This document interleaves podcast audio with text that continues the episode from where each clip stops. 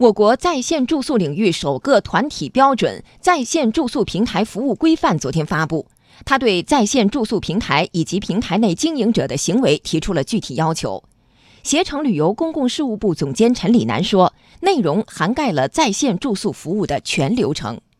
规范适用的对象包括开展在线经营活动的酒店、旅馆、客栈、民宿等各类住宿设施，涉及基本行为规范、信息提供与审核、产品信息展示、预订服务、经营者线上服务管理、评价管理、用户权益保护、应急机制、信息安全与隐私保护等等方面。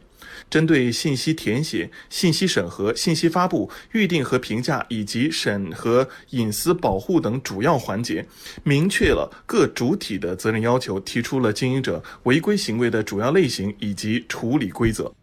规范回应了社会公众广泛关注的热点问题，比如强调在同等交易条件下，平台上同一产品或者服务的价格应保持一致，平台应当建立先行赔付机制和快速理赔通道等。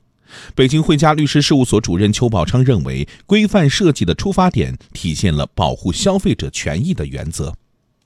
这个标准回应我们之前通过在线平台出现的一些问题，比如价高质次啊，消费者的隐私权的保护啊，以及它的虚假宣传啊。所以，通过这种标准化的规范文件，规范在线平台你享有什么样的权利，承担什么样的义务。对消费者权益的保护应该提供哪些方面的服务？通过这些规范性文件呢，对提升经营者的服务质量、保障消费者合法权益是有积极的作用的。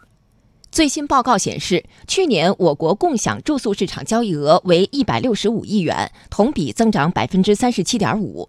预计未来三年，我国共享住宿规模将保持百分之五十左右的增长速度，中高端民宿将成为平台企业竞争的焦点。业内认为，行业高速发展下，挑战与机会并存，企业间需协同着眼于安全服务等行业痛点，立足于统一标准，完善自身的产品。